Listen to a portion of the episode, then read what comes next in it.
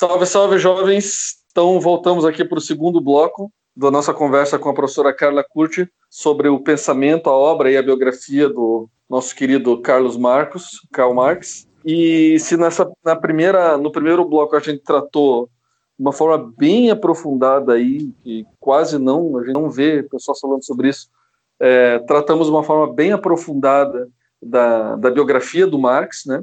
E vimos como a biografia da, do autor é, influencia muito na, na obra dele. Agora, nessa segunda parte, então, a gente vai abordar um pouco a obra, né? O pensamento marxiano, digamos assim. E para isso, então, a primeira pergunta que eu te faço, cara, é o que significa esse tal de materialismo histórico dialético, esse palavrão aí que são três Saúde. palavras e, cada, obrigado, e cada uma dessas palavras aí já carrega uma, né, um, uma carga de significados bem grande. Então, elucide-nos, conte para gente o que, que significa tudo isso. Eu não sei se eu vou elucidar ou complicar mais quando chegar na dialética, mas a gente vai tentando. Ah, o que, que eu acho que é, que é importante, assim, para quem está se aproximando da, da obra do Marx e até das questões do método Marx, essa questão do materialismo histórico, da dialética, sempre assusta muito, assim. E o Marx, ele não escreve podia, né? Ele escrever um tratado sobre método ou um resuminho do método dele para a gente pegar aquilo e se aproximar. Não.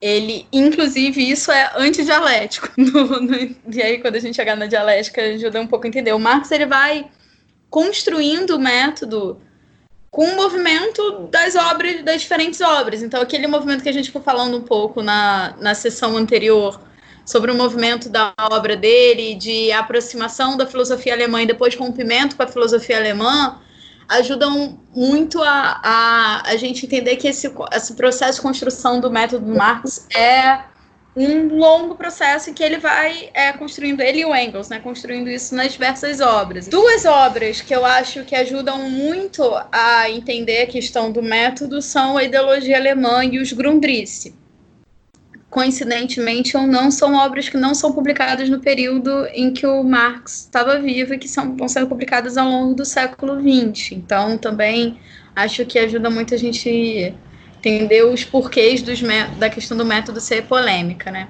Quando a gente fala de materialismo é, histórico, é importante a gente lembrar que o materialismo é, tem um longo debate na filosofia, e aí eu peço perdão aos filósofos e às filósofas que eu vou estar aqui cometendo várias vulgaridades para a gente poder sintetizar um pouco o movimento, né? Mas a gente pensa materialismo em oposição ao idealismo. E essa questão é, tem a ver com a gente pensar o que, que é o pressuposto fundamental da existência e da formulação da ideia, digamos assim, né? O, quando a gente fala de materialismo, a gente parte da concepção de que o pressuposto fundamental, o ato histórico fundamental é a existência e é a forma como se dá a produção da existência. Ou seja, é o primeiro ato histórico no entendimento é, de uma perspectiva materialista, do materialismo histórico, é entender que o ato histórico fundamental é a produção da vida material. O movimento de determinação, portanto, é da existência para a essência. É a coisa existe, portanto, eu posso pensar, ter uma ideia sobre o que é aquela coisa. Na ideologia alemã, o Marx e o Engels apresentam que é a produção material da vida. Então, portanto, entender como se dá a forma histórica da da produção, né, das formas de trabalho, por exemplo, é um elemento, e é como se organiza a sociedade, a partir dessas formas de trabalho, é um elemento fundamental para a gente entender o que é aquela sociedade, como aquela sociedade se organiza. Já o idealismo, ele vai da essência para a existência. Então, o que, que é o movimento que o idealismo faz? É, e aí o idealismo hegeliano parte, por exemplo, de uma ideia original. A ideia original seria o espírito absoluto, por exemplo. Aquela ideia original, é, que está pressuposta materializa-se na realidade. A realidade é um resultado da ideia original. Essa realidade, essa nova realidade que se materializa a partir da ideia original, abre precedente para a criação de uma outra ideia, digamos, uma ideia 1.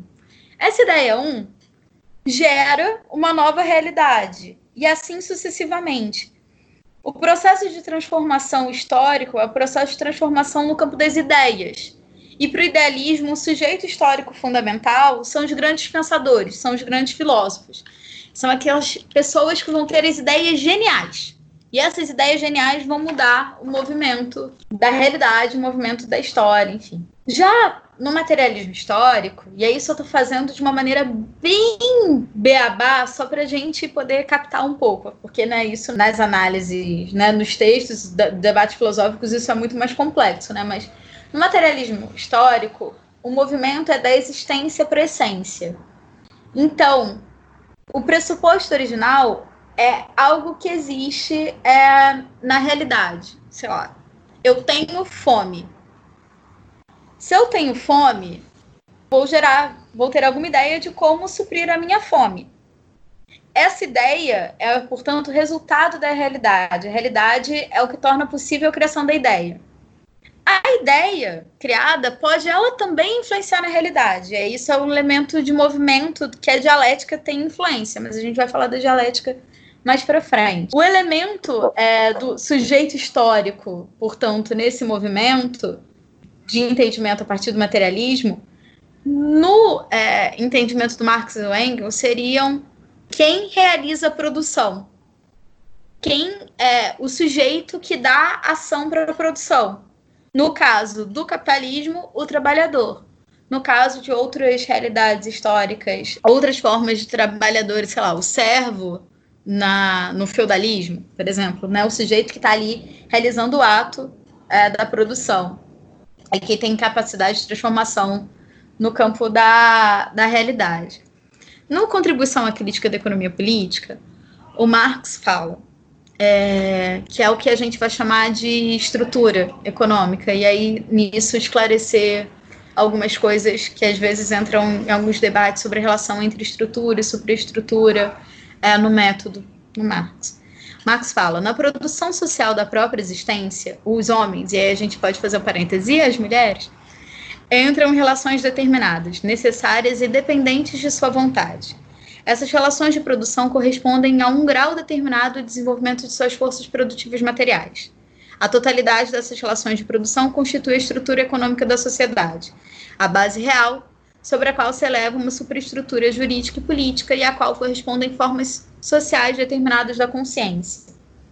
O que, que o Marx está falando aqui? Que tem uma estrutura, que a gente pode chamar de estrutura econômica, né, pelo termo que ele usa, mas eu não quero usar o econômico porque a gente acaba caindo no economicismo, que não é o que o Marx está explicitando aqui tem uma estrutura que é, é, configurada a partir da forma como se dá a produção social da vida, então quais são as, as formas como se organizam a produção, as relações sociais de produção, ou seja, é, como os diferentes sujeitos e sujeitas né, se inserem nessa forma de produção e que aí não depende da vontade. Eu não nasço escolhendo, no entendimento do Marx, que tipo de sujeito ou que tipo de forma de relação social eu vou me inserir. Isso já está posto na sociedade onde eu me insiro. Essas relações sociais de produção são necessárias e a gente tem o grau de desenvolvimento das forças produtivas materiais. Aqui entram, por exemplo, as questões de como se dá o desenvolvimento da tecnologia, como se dá é, o desenvolvimento do saber, como que os seres humanos vão interagir com a natureza para transformar essa natureza e realizar a produção. É, quais são os instrumentos, quais são os meios de produção, quais são os elementos que vão organizar essa produção. Sobre essa estrutura econômica, então, associada aos elementos que se apresentam nessa estrutura econômica, estão os elementos da superestrutura. Vão ter seus elementos políticos, jurídicos e da, das formas de consciência social, ou seja, da ideologia. A depender da forma como a produção se dá é, na sociedade, a gente vai ter um tipo diferente das relações sociais de produção que se apresentam naquela sociedade, a gente vai ter um tipo diferente de estrutura política, de Estado, a gente vai ter um tipo diferente de arcabouço jurídico, vão ter valores é, morais, valores é, ideológicos, vão ter elementos culturais, valores religiosos diferentes. Que aí a gente pode pensar como isso se apresenta, por exemplo, no capitalismo, a forma como, no entendimento do Marx, é, o Estado se apresenta no capitalismo é um Estado e aí de uma maneira bastante simplista, né, para não entrar nos debates de Estado que vocês vão fazer muito bem com os outros autores dos debates da economia política internacional, mas é um Estado que representa os interesses da classe dominante, no caso, o capitalismo da burguesia. A estrutura jurídica vai ser uma estrutura que vai dar arcabouço para defesa dos valores que são importantes para a classe dominante. Então, propriedade privada é um direito, o direito à propriedade é um direito que é considerado, inclusive, pelos autores liberais como natural na nossa sociedade. Isso não necessariamente é posto como natural em outras sociedades. E, enfim. Então, assim, é, se, eu, se eu entendi bem, é, esse, essa visão de mundo materialista, que a existência precede a essência, ela molda o pensamento do Marx no seguinte sentido: ele vai, vai identificar que, que a existência material das sociedades ela se dá em torno de uma certa organização na divisão do trabalho, né? na, na organização social do trabalho. Né?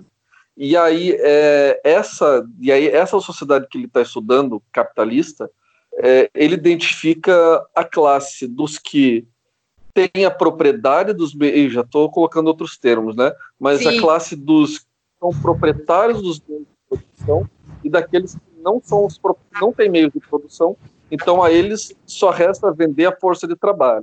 Então, essa, essa estrutura econômica, né, no sentido lá, essa estrutura econômica que divide é, aqueles que têm as pós, após o meio de produção e aqueles que não têm, é essa sociedade que é essa estrutura social que vai moldar tudo o que vem depois, tudo que é superestrutural, né? Toda a ideologia, a política, a sociedade, a, o direito, isso, mas lembrando que aí vem o outro passo que entra, assim, é, entra outra questão que é importante a gente entender porque que é materialista histórico e dialético. Porque a superestrutura e a estrutura se interagem, elas se articulam de uma maneira dialética, não é só unidirecional. Então, assim, a dimensão da estrutura é, digamos assim, a dimensão que vai dar o um movimento de partida, né? Porque está ali é, na base do que vai caracterizar a forma como se vai dar a produção material da vida. E vão abrir os elementos das dimensões da superestrutura. Mas os elementos da superestrutura também, por sua vez, trazem é, influências sobre é, os movimentos da, da estrutura. Então, por exemplo, a gente pode ter é, uma estrutura de uma estrutura jurídica que vai representar os interesses da classe dominante, mas que, se a gente, nessa estrutura jurídica, estabelece determinadas limitações que vão legislar, arbitrar sobre como vai se dar a propriedade. Então, sei lá, nos debates sobre estrutura é, de concorrência. Isso vai ter um impacto sobre a forma como vão ser organizadas as relações sociais de produção ou não, sobre é, características da, da organização do trabalho, enfim. O movimento claro. parte da estrutura, mas assim, a superestrutura também influencia. Nada, a partir do materialismo histórico dialético, é unidimensional ou é estático. Tá tudo sempre em movimento. Certo. Aí eu penso, por exemplo, na, na dinâmica de financiamento de campanha. Você tem uh, os proprietários dos meios de produção, em geral, financiando campanhas de deputados, do, de legislativos em geral. É, então, é, é estrutura, né? Então, é quem está dominando os meios de produção bota ali, cria ali uma, uma superestrutura política favorável, uma série de políticos que depois vão passar leis e vão garantir uma série de privilégios a essa classe burguesa que está lá dominando a estrutura econômica, né? Isso. E aí, digamos, a reprodução dessa, dessa vida material de trabalho, ela é moldada, digamos, por leis que são passadas num congresso que é a superestrutura. Então, é, eu penso, por exemplo, a precarização da, dos direitos trabalhistas. Então, é uma. É, um, é, é, exato. É uma quantidade imensa de legisla, legisladores financiados, cujas campanhas foram financiadas por grupos da burguesia. Esses legisladores vão criar uma série de leis que vão sustentar essa burguesia, é, os, as taxas de lucros dessa burguesia, e vão manter o proletariado é, com salários reprimidos, com condições de trabalho precárias e tudo mais, né? Isso. E é nesse sentido, né? É nesse sentido. E aí eu quis enfatizar essa ponderação, porque vão ter diferentes correntes marxistas ou diferentes tradições marxistas, e isso foi muito forte lá nos anos 40, nos anos 50, nos anos 30, que vão analisar muito a partir de um determinismo econômico. Então, é só o econômico que importa, o resto é tudo secundário. Não, não é assim parte do econômico, mas não dá para dissociar. Entender um modo de produção de uma determinada sociedade, né? entender o capitalismo, é entender estrutura e superestrutura de uma maneira única, de uma maneira né, integrada. Isso é muito importante porque, assim, muitos criticam o Marx por ser determinista ou por ser economicista. O Marx não era. Podem ter pessoas ou correntes que se reivindiquem marxistas que sejam. Mas o Marx não era. Tem. Entendi. Não negando que tem correntes marxistas que sejam. Mas o Marx não uhum. era. Marx, inclusive, ele vai ponderar muito isso em diferentes passagens da obra deles, né, o Marx e o Engels. Né? E aí, assim, né, mais uma vez, a ideologia alemã foi publicada lá nos anos 30, nos anos 40, nos anos 50, então essas coisas também é, causam uns ruídos, assim. Para concluir, assim, coisa do, do materialismo histórico, é entender uhum. que, e aí, quando a gente entra, por que que eu passei, a gente passou esse tempo falando da vida e da obra do Marx? No entendimento Marx e do Engels, as, as ideias não estão dissociadas é, do movimento histórico concreto. Então, a produção de ideia também é material e também está associada ao movimento histórico que vai condicionar o pensamento, inclusive a inserção política social dos autores e autores que estão analisando. Isso é um elemento muito importante do materialismo histórico.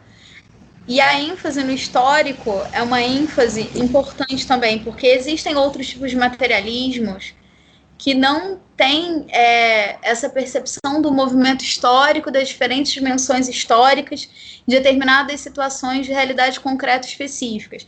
Por exemplo, os economistas políticos clássicos, eles eram materialistas em alguma medida, mas eles não tinham a, o entendimento histórico do movimento das categorias do, do capitalismo eles a entendiam de maneira histórica. Por que, que a gente não esquece do histórico na hora de falar do materialismo?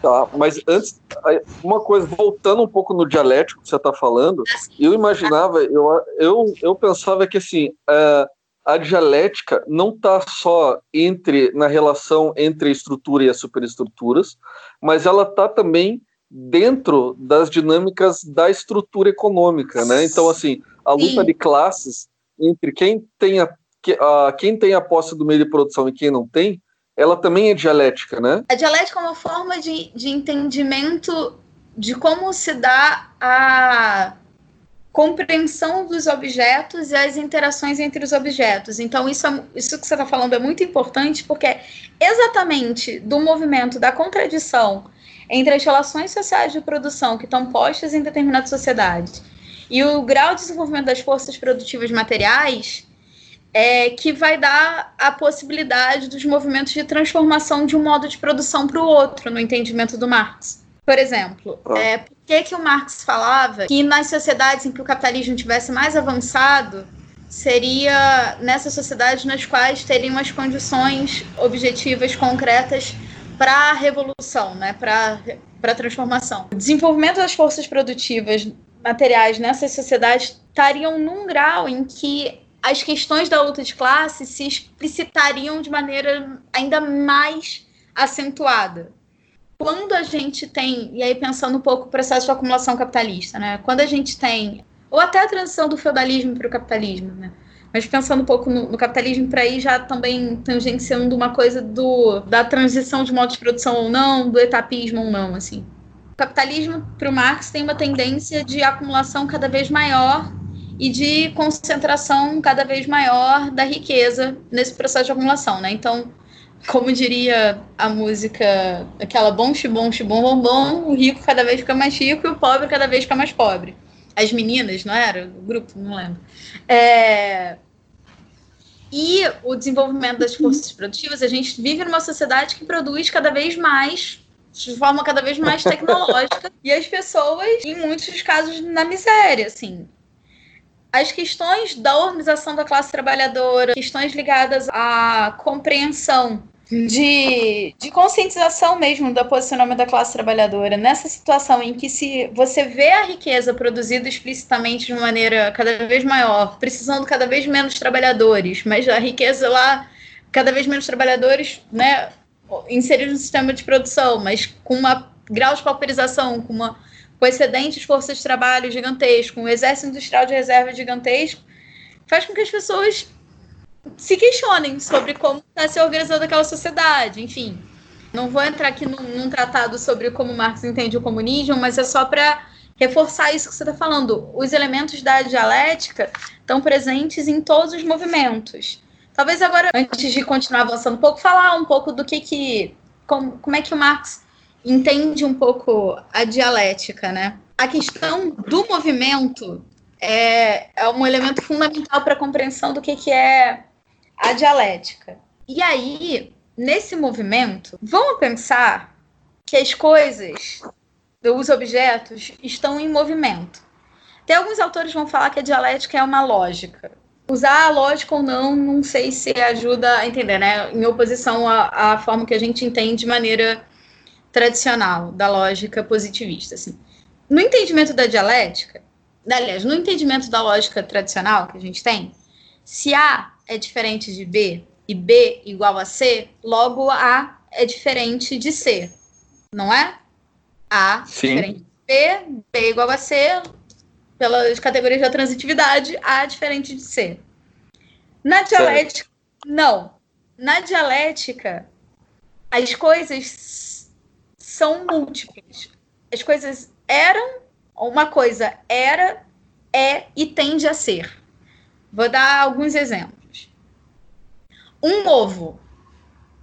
Um ovo. O que é um ovo? Um ovo, ovo de galinha mesmo. O que é um ovo? Quando a gente olha ele o ovo, ele é o ovo.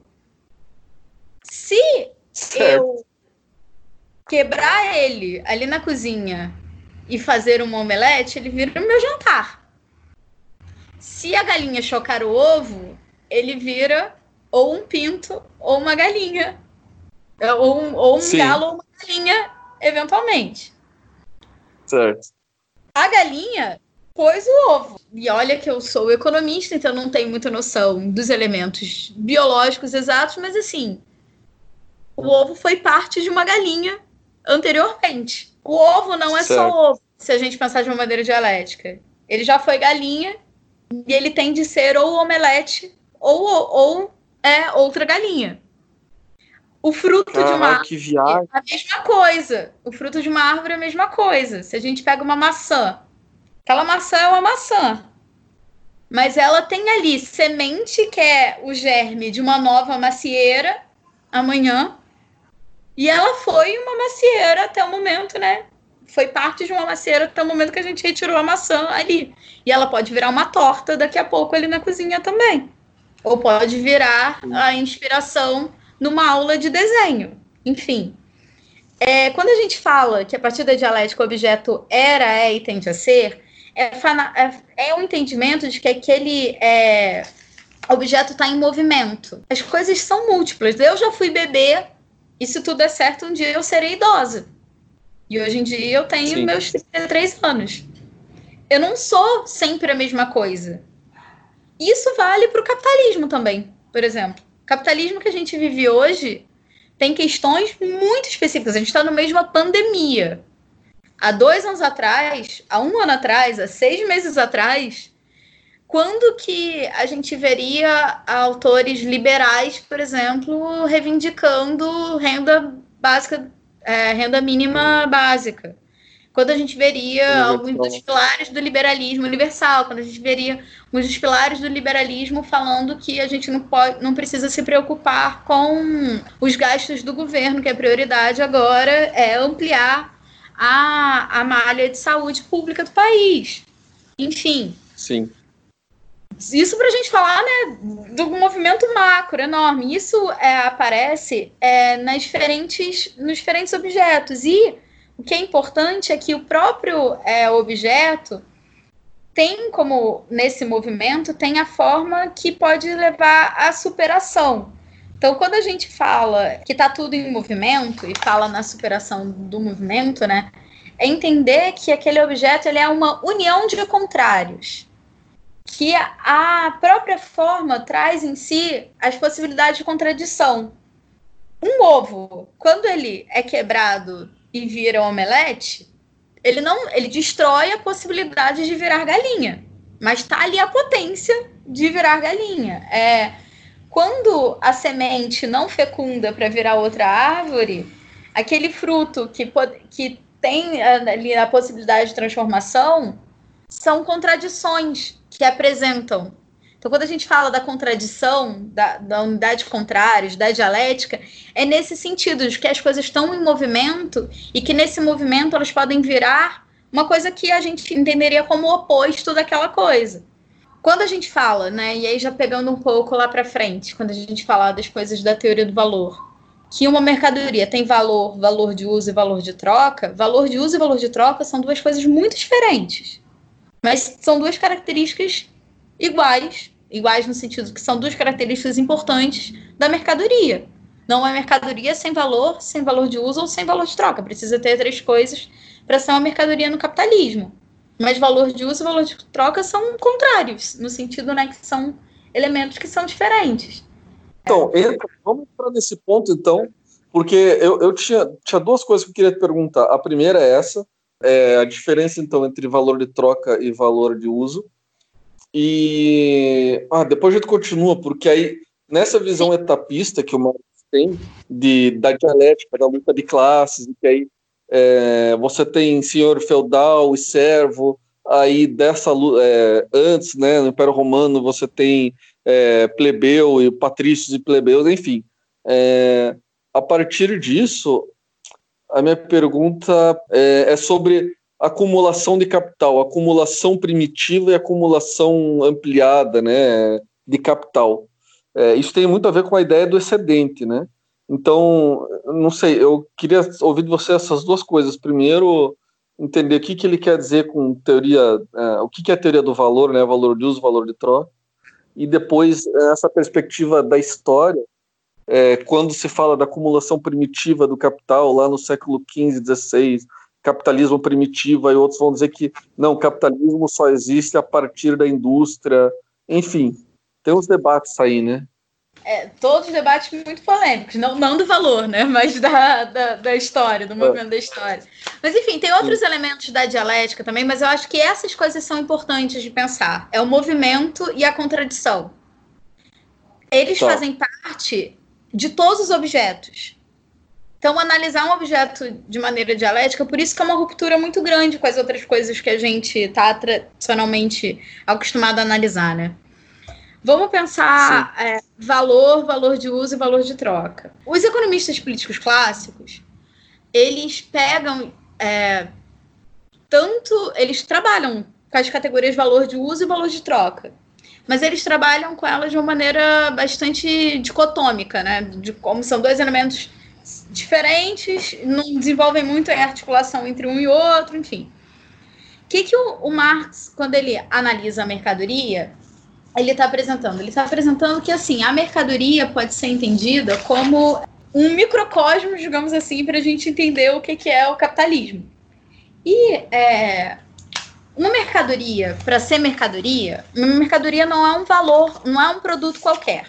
Uma mercadoria é algo específico do capitalismo porque tem tanto valor quanto valor de uso quanto valor de troca. Quando a gente pensa que algo que eu produzo, que eu quero trocar, é que esse algo não satisfaz todas as necessidades que eu quero satisfazer, mas que eu tenho outras necessidades que aquele elemento ali precisa ter. Então, é que eu, que eu tenho. Uma mercadoria, ela tem uma qualidade, ela tem uma característica que é satisfazer as necessidades humanas. Satisfazer as necessidades humanas podem ser de qualquer tipo, tanto do estômago, né, quanto da fantasia, da imaginação. Característica que vai dizer que aquela mercadoria, que aquele produto, que aquela coisa, né, que aquele bem, né, vamos falar coisa para né, pensar para além até do capitalismo aquilo vai me satisfazer determinada necessidade, ela tem características específicas. Então, se eu tô com sede e eu comer farofa, eu vou ficar com mais sede, não vai saciar a minha sede, a minha necessidade. Se eu bebo uma água, vai saciar. A água tem características que matam a minha sede, a farofa não. Pelo contrário, eu tô ali produzindo mais, mais saliva, eu vou ficar mais entalada. Então, assim, se a gente pensa o valor de uso, valor de uso está associado a essas características que são específicas da mercadoria, que podem, e portanto são diferenças qualitativas da mercadoria, que vão satisfazer necessidades específicas.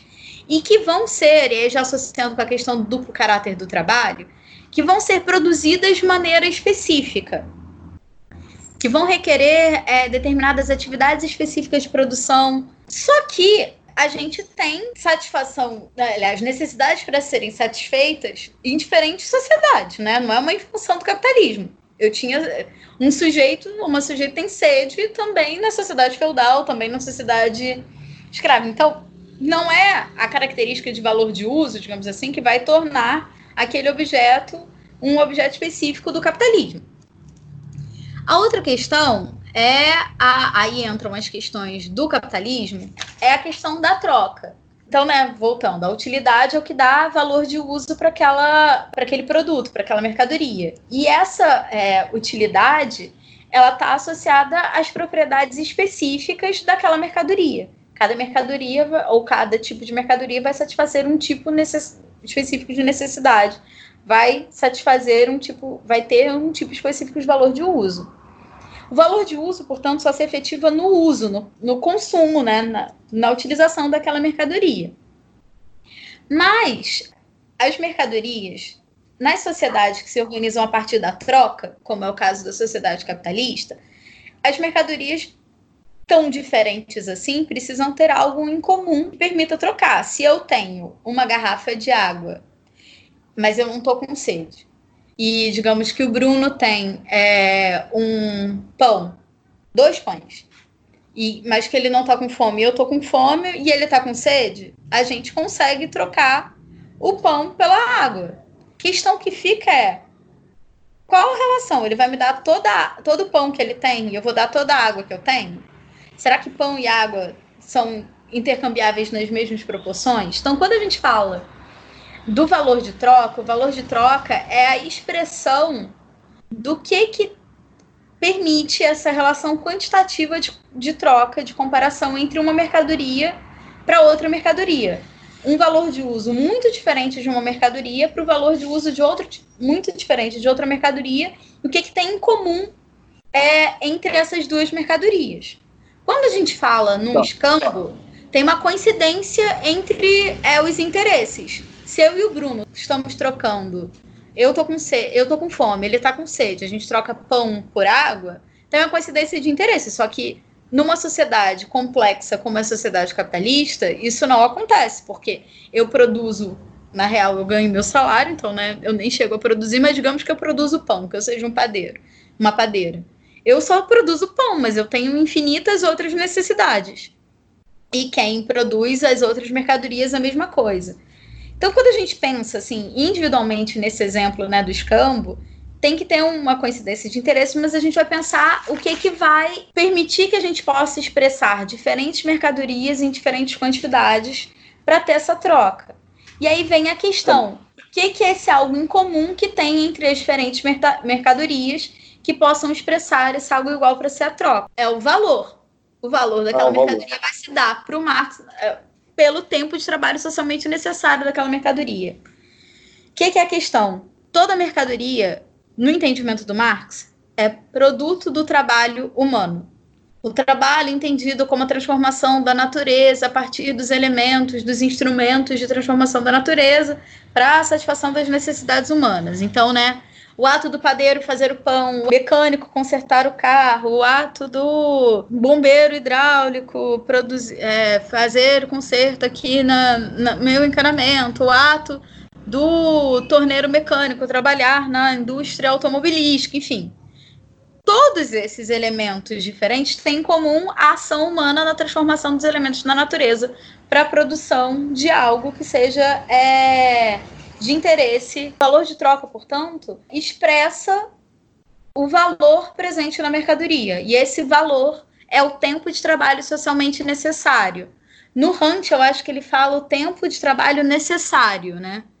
E aí é legal fazer uma ponderação, porque pode vir a pergunta: ah, mas o que, que equaliza? É esse trabalho que aí se a gente pensar duplo, no duplo caráter do trabalho, é esse trabalho que é o trabalho humano abstrato, é o trabalho que, independente do processo do padeiro, sovar o pão, botar lá os ingredientes para fazer o pão, botar para assar, e o processo do torneiro mecânico ficar lá mexendo nas nas ferramentas da maquinário lá da indústria automobilística, todos eles estão exercendo dispêndio de energia humana para transformação da natureza, para transformação daqueles elementos, visando a construção de um outro elemento. Então, né, o fadeiro está lá despende, com dispêndio de energia, demandando o tempo dele para fazer o pão, e está lá o torneiro mecânico construindo é, lá encaixando as peças para sair o motor na, na fábrica de automóveis. O marceneiro fazendo a cadeira. Enfim, são atos de trabalho muito diferentes, mas que todos eles têm esse dispêndio de energia humana. Então, o que iguala é esse trabalho humano abstrato, que vai se materializar de maneiras diferentes nos diferentes tipos de trabalhos úteis. Então, o tipo de trabalho útil de um marceneiro é um tipo de trabalho útil muito diferente de um padeiro, que é diferente do trabalho útil de é, uma costureira. Mas todos eles têm essa coisa do dispêndio de energia humana para transformação da natureza, para transformação daqueles objetos.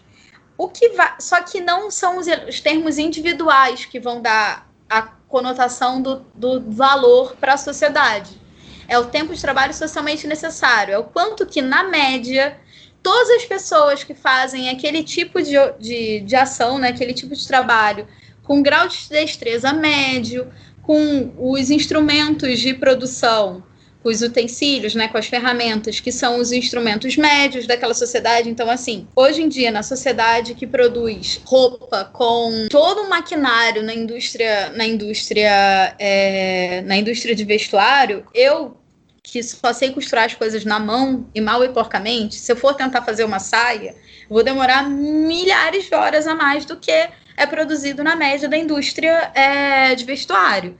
O tempo de trabalho socialmente necessário para a produção da saia não vai ser o tempo das 20 horas que eu vou levar para fazer a saia. Vai ser, sei lá, os 15 minutos, 10 minutos, não sei quanto tempo é na indústria de vestuário. Então, o valor da mercadoria é o tempo de trabalho socialmente necessário para a produção daquela mercadoria, que vai expressar o quanto que, no grau médio de destreza, com, com, os, com os instrumentais médios de organização daquela produção, são produzidos aqueles é, produtos, aquela mercadoria, que vai expressar o tempo de trabalho socialmente necessário para a produção daquela mercadoria. Este valor vai se expressar em termos do valor de troca. Então, duas horas de trabalho, de te tempo de trabalho socialmente necessário, produzem um litro de água. Duas horas de trabalho, é, tempo de trabalho socialmente necessário, produz cinco pães. Ou seja, uma fornada de pães. Eu vou trocar, então, eu falei duas horas, né? Então, um litro de água, meio litro de água por dois pães e meio. Ficou um número ruim eu produzo é, um litro de água em uma hora. Eu produzo uma fornada de pães de 50 pães em uma hora. Eu vou trocar um litro de água por 50 pães. Porque ambos têm o mesmo, têm a mesma, expressam o mesmo valor em termos de trabalho, que é o tempo de trabalho socialmente necessário, né? Que expressa a média do tempo de trabalho socialmente necessário para a produção daquela mercadoria.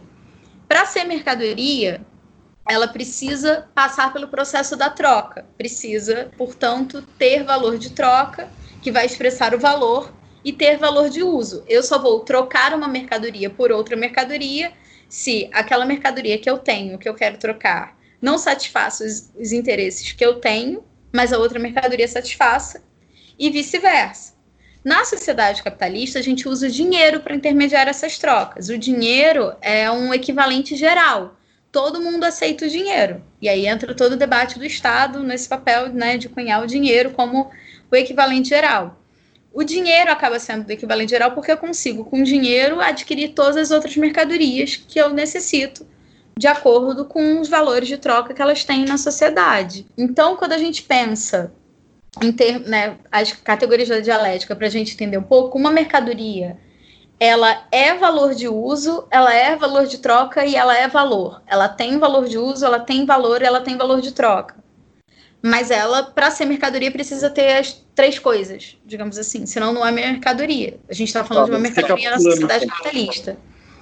Recapitulando, então, você está falando, então, o valor de uso a gente já entendeu, o valor de troca a gente já entendeu, e o valor, valor é exatamente o quê? Em uma poucas palavras, assim. Então, é que geralmente as pessoas falam do valor de troca como sendo valor. O valor de troca uhum. é a uhum. expressão do valor. O valor é esse Entendi. tempo de trabalho, é o tempo, é o tempo de trabalho socialmente necessário para a produção daquela mercadoria que vai ser medido tá. em abstrato. A minha próxima pergunta, então, é onde entra a mais-valia aí? E aí, é, aí só a outra coisa que eu falei do trabalho útil para o tra valor de uso e o trabalho abstrato, que é esse trabalho né, que é o dispêndio de força humana, ele está associado ao valor de troca da mercadoria, está associado né, a essa expressão da mercadoria. A gente pode pensar um em termos quantitativos, outro em termos qualitativos. O que, que é a questão da tá. mais-valia? a forma de produção capitalista é uma forma muito específica de produção. No entendimento do Marx, o valor tá, a origem do valor está no trabalho, né? Que isso era algo que a economia política clássica também tinha é, explicitado. A questão é que, pro Marx, o processo de trabalho capitalista é um processo de trabalho específico, que é um processo que não é só processo de trabalho, não é só processo, aliás, de é, né, transformação das mercadorias, mas é também um processo de criação de valor. A mercadoria força de trabalho, né, a mercadoria da capacidade de trabalho, que é o que a gente vende, né, a gente trabalhador vende, aí vou dar um passo para trás. Quando o Marx especifica as classes na sociedade capitalista, ele difere entre quem tem propriedade de meios de produção e quem não tem propriedade dos meios de produção. Eu não tenho propriedade dos meios de produção. Eu preciso trabalhar para sobreviver.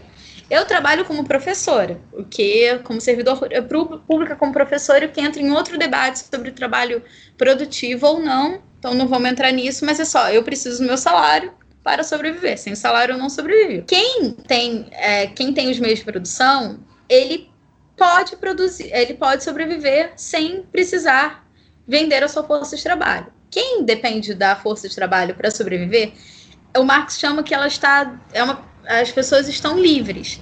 Tanto livre das amarras que existiam nas sociedades anteriores, aí se a gente pensar os laços de servidão do feudalismo, então, né, eu tenho liberdade com a, a o trabalhador, a trabalhadora tem liberdade da existência dela, e aí, se a gente pensar com a escravidão, isso fica mais explicitado ainda. Mas ela também está livre da propriedade de qualquer, outra, eh, qualquer outro é, elemento que não seja sua for, própria força de trabalho. A gente sabe que o salário é o preço da força de trabalho né, na sociedade. O que, que define é o salário? O salário é definido pelo, pela subsistência dos trabalhadores. A gama dos elementos que vão gerar a satisfação das necessidades físicas, é, sociais, é, culturais, os elementos físicos, sociais, culturais, biológicos, históricos de subsistência em determinada sociedade. Quando a gente pensa é, o salário hoje, a gente pensa um salário, lógico que tem todo o processo de precarização, então essas questões, né, tem todo o debate da luta de classes para a determinação do salário, para a determinação dos valores que estão ali, mas a gente pensa salário que abarque ou que tenha o adicional de bilhete único ou né, do transporte público. Há um tempo atrás, quando não existia ônibus, quando não existia trem, não poderia ser pensado nisso, né? A gente fala, então, tô, tô divagando um pouco para falar que, assim, quando a gente fala da subsistência, uma subsistência é determinada pelas relações é, históricas, sociais, culturais de determinada sociedade. Aqui no Brasil se come muito elementos a partir de milho.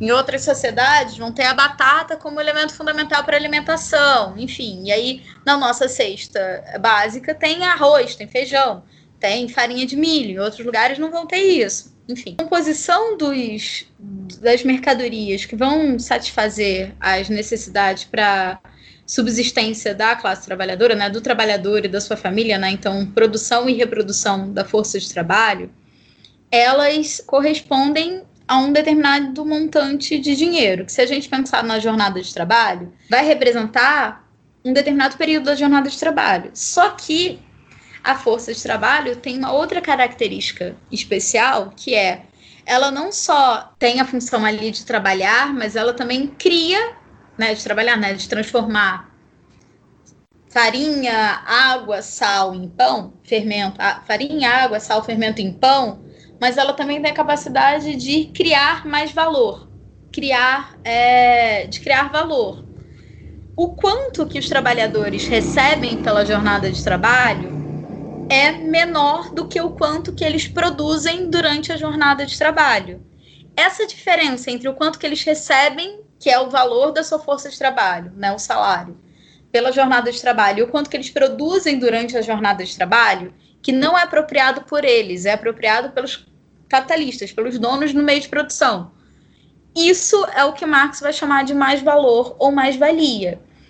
É, o capitalista, quando ele cede de uma maneira é, que é um acordo, e o Marx fala isso explicitamente, assim, é um acordo. Quando eu assino lá, o trabalhador assina a relação contratual de trabalho, ele está topando trabalhar de acordo com as condições que o capitalista está ali apresentando, e os capitalistas, e o capital, em troca da força, é, do, em troca do salário, e o capitalista está acordando que ele vai dar as condições de trabalho ali necessárias para o trabalhador, mas que tudo que for produzido durante aquele período vai ser propriedade dele. O trabalhador vai receber o salário, não importa se ele produziu 10 mil pães por dia ou 100 pães por dia, ele vai receber o salário dele. Então, é, a mais-valia ou o mais valor, as traduções mais recentes usam mais valor, é essa diferença entre o que o trabalhador produz durante o, a jornada de trabalho, durante esse período de venda da força de trabalho, e o que ele recebe pela venda da força de trabalho. A diferença no entendimento do Marx é muito grande. E aí, se a gente pensar trabalhadores da indústria que produzem na, na casa das dezenas de milhares por dia ou por semana, esses números é, ganham dimensões muito grandes, assim. Se a gente pensa em termos da jornada de trabalho, a gente pode fazer algumas associações de que o tempo da jornada de trabalho, que é referente à produção das mercadorias que vão gerar valor no montante do valor da força de trabalho, ou seja, no montante do salário que é pago para os trabalhadores, é, é, o tempo de trabalho necessário, né, e para a reposição dos, dos meios de produção, né, é o trabalho, é, o tempo de trabalho necessário e o tempo de trabalho da jornada, o tempo da jornada de trabalho, que é, o tempo de trabalho da jornada de trabalho que fica que produz mercadorias que vão ficar sobre propriedade dos capitalistas é o tempo de trabalho excedente. A relação entre tempo de trabalho necessário tempo de trabalho excedente, ou a relação entre o que é pago é, como salário, ou seja, o valor da força de trabalho, ou seja, o capital variável, e é, a mais-valia, ou esse né, valor excedente, dá a taxa de mais-valia, que pode ser uma proxy da taxa de exploração. Foi explicar o que é a mais-valia? Em síntese, a mais-valia é o que o trabalhador produz que não fica sob sua propriedade, fica sob propriedade do capitalista. Por isso que Marx fala que é uma exploração. O capitalista ele é, se apropria dos valores produzidos por trabalho alheio. Certo. E aí, para a gente se encaminhar para o final, aquela fórmula da acumulação de capital, dinheiro, mercadoria mais dinheiro, explicaria o que significa, o que corresponde à acumulação incessante de capital, né?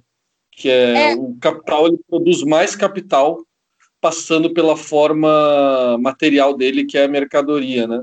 É, o Marx ali, ele está explicitando né, na circulação ampliada do capital ou na circulação do dinheiro como capital, o como que o dinheiro que é utilizado para a compra dos meios de produção, maquinário, matérias-primas, instrumentos de trabalho, e que é pago e que paga salário, né, que paga o valor da força de trabalho, ele não é qualquer dinheiro. Ele é um dinheiro que é, tem, uma, tem uma característica específica que funciona como capital. O capital é uma relação social, acima de tudo. O capital, ele é aquele dinheiro que é pago, mas ele também tem essa função de ser o elemento que vai gerar mais dinheiro, que vai permitir com que seja, é, a partir da contratação da força de trabalho, seja gerado mais valores. E aí, portanto, ele tem uma função social específica, que ele é, ele explicita a relação social entre trabalhadores e capitalistas. O que, que é a questão é, muito importante? Para o Marx, esse movimento é incessante. Porque, assim, a gente tem a circulação simples, que é mercadoria, dinheiro, mercadoria A sendo trocada por dinheiro e esse dinheiro podendo ser trocado por outra mercadoria. Né? Então, eu vendo a água, com dinheiro da venda da água, eu compro pão. Isso, a gente tem uma mudança de qualidade entre as mercadorias, mas em termos de valores, está tudo igual. Gente, se a gente está trocando pelos valores de troca equivalentes, a gente está trocando valores equivalentes. Quando a gente tem o movimento da, da circulação do dinheiro como capital, a gente tem dinheiro que é trocado por mercadorias, força de trabalho, meios de produção, ocorre o processo de produção no processo de produção, a gente tem na saída o delinha, né? O dinheiro e mais dinheiro. O dinheiro que era equivalente aos valores das mercadorias que foram adquiridas para realizar o processo de produção, mais o delta dinheiro, mais o, o linhazinho, que é o dinheiro que é gerado no processo de produção a partir da força de trabalho. O capitalista ele é. vai sempre buscar ter mais dinheiro. Ele, não adianta nada ele, ele quer. O objetivo fundamental do capitalista é auferir lucros, é se apropriar cada vez mais dinheiro, cada vez mais trabalho não remunerado, né? Através se apropriar de trabalho alheio, cada vez maior, né? Dos valores gerados pelo trabalho alheio. Então ele vai sempre buscar formas de ampliar essa esse delinha. E aí, se a gente pensa a sociedade capitalista como um todo, né, não pensando de uma maneira individual, que são os passos que o Marx vai dar quando ele vai analisar reprodução ampliada do capital e acumulação, é, quando a gente só repõe os instrumentos, só os, repõe os meios de trabalho, os, os meios de produção, e só recontrata a força de trabalho, a gente está pensando numa economia que está, vou usar o termo estagnada, mas que está só se reproduzindo, que não está ampliando. O foco é sempre produzir cada vez mais, então o foco dos capitalistas vai ser ampliar esse processo de produção, esse processo de acumulação. Então, ele vai é, pensar formas em que ele consiga cada vez mais explorar a força de trabalho, cada vez mais produzir mais, porque o objetivo dele é adquirir é, cada vez mais mais valia. Cada vez mais mais valia fica o mais repetido, porque né, aumentar a mais-valia apropriada. E aí vão existir diversas formas disso acontecer com redução, é, com ampliação da jornada de trabalho, mas aí tem questões políticas ligadas à luta de classes que influenciam a determinação do, da jornada de trabalho. Tem questões também de que o dia tem 24 horas e que os trabalhadores precisam minimamente comer e se alimentar e dormir para poder né, trabalhar. Então, não dá para trabalhar sete dias por semana, 24 horas, enfim, essas questões. Então, se na se a ampliação da jornada de trabalho em si, é, então, né, nesse tempo de extração de mais-valia, não, não dá para ampliar tanto, o capital, os capitalistas vão pensar formas de redução do tempo de trabalho necessário. Aí nisso entram elementos de redução do valor da força de trabalho, né? De entra um elemento de ampliação da produtividade do trabalho, entra, e aí nesse, nisso entram os, os, debates sobre desenvolvimento das forças produtivas, os instrumentos de, de ampliação da tecnologia da produção, enfim. E essa busca é uma busca incessante. Os capitalistas vão sempre querer acumular mais. A lógica, do, o, o resultado final, digamos assim, das leis de tendência de acumulação do Marx é que a tendência do capital é buscar formas de ampliação da acumulação. Isso vai gerar um processo de ampliação da desigualdade, em que tem o um aumento da pauperização de um lado e um aumento da riqueza por outro, mas um aumento da riqueza que vai ficar apropriado pelos capitalistas e não pela classe trabalhadora ou pela sociedade como um todo. Mas também existem tendências impedir esse processo da, da, ampliação da acumulação, que é o debate de crises que eu sei que vocês não viram. Então eu não vou entrar nele para não uhum. para não para não ampliar, mas os debates de crise entram né, nas tendências, nas contratendências desse movimento da acumulação. O que, que é importante nesse debate que a gente fala aqui da mais-valia, da extração da mais-valia, dessa questão da, da propriedade privada dos meios de produção nas mãos de uma classe específica e não de outras é que no processo de trabalho em que o trabalhador ele não determina ele não tem propriedade dos instrumentos de trabalho, então ele não determina como ele vai trabalhar. Ele também não tem controle sobre a jornada de trabalho. Ele não tem controle nem se a gente pensar os trabalhadores é, cada vez mais especializados que a gente tem no capitalismo, em que eles não produzem nem a, a mercadoria como um todo. Quem trabalha numa indústria, ele trabalha ali fazendo uma função muito específica. Às vezes é apertar um tipo de botão, encaixar determinada coisa que não faz a menor ideia nem de como vai ser o produto final. Se a gente pensar nas cadeias globais de produção em que determinadas indústrias em determinados países produzem uma parte do produto que depois vão ser montados em outros, enfim, é um grau de alienação das relações, é, é um grau de alienação do processo de trabalho muito grande. O trabalhador ele está dissociado dos produtos do trabalho, mas ele também está dissociado do processo de trabalho. Então, o que faz com que é, nos debates sobre fetismo, né, nos debates sobre alienação, sobre coisificação que aparecem na obra do Marx, isso atrapalha o processo de consciência dos trabalhadores de que são eles que produzem tudo. E que, inclusive, os debates de consciência de unificação da classe trabalhadora como né, um, um grupo político coeso que possa reivindicar por maiores direitos. Assim, isso é um debate muito importante para o Marx. É, e aí, com isso, eu concluo esse debate, né, é um debate muito importante no entendimento do Marx da forma como se dá a produção na sociedade capitalista. As pessoas se relacionam através das mercadorias ou através do dinheiro intermediando essas mercadorias. Então, eu vou no mercado, eu com dinheiro no meu salário, eu compro as mercadorias que são necessárias para a minha é, subsistência. Sem eu me dar conta de como aquelas mercadorias foram produzidas, quantas pessoas foram envolvidas no processo de produção daquelas mercadorias até elas chegar ali na, na, no estande do mercado que eu estou comprando. E eu não me entendo como trabalhadora, tal como aqueles outros trabalhadores, porque eu estou completamente associada disso. As coisas acabam adquirindo forma social, então o debate do fetismo tem muito, da alienação tem muito disso, né? A gente fala muito das coisas e pouco das pessoas e das dimensões sociais que estão envolvidas nesses movimentos. E tem um processo de personificação é, das formas sociais, das coisas. Então, isso tudo é para debater o quanto que, no entendimento do Marx, é importante esse debate sobre a alienação e o distanciamento dos trabalhadores entre tanto entre trabalhadores como também dos trabalhadores e da riqueza social, do resultado da produção da sociedade. No entendimento do Marx, não existe riqueza, não existe sociedade sem trabalhador sem trabalhador. Sim, uau, é, cara, é, é, uma obra muito vasta, né? Tem muita coisa que, que ainda fica de fora, que a gente pode com, continuar conversando, mas acredito que o essencial a gente você conseguiu abordar, né? Assim. Tô, tô me balizando um pouco pelos temas que você falou que estava no Hunt e uhum. que a gente tinha conversado antes, assim, é muito difícil sintetizar, porque esses capítulos que o Hunt apresenta, né, que são a síntese do debate do Marx, são capítulos muito complexos, assim.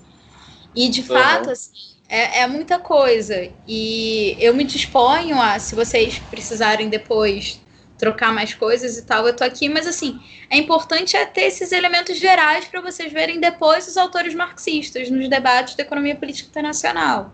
Lembrar que esses elementos vão ser elementos importantes. É, eu acho que isso, a ideia uh, do ter bem claro a questão do método, materialismo histórico dialético, a teoria do valor das mercadorias e a lei da acumulação incessante de capital, né? Que é. vão, assim, a meu ver, vão ser a força motriz aí do imperialismo, por exemplo, e das, das revoluções que vão acontecer, por exemplo, é aquilo que você falou, que ele está analisando, que a gente comentou, né?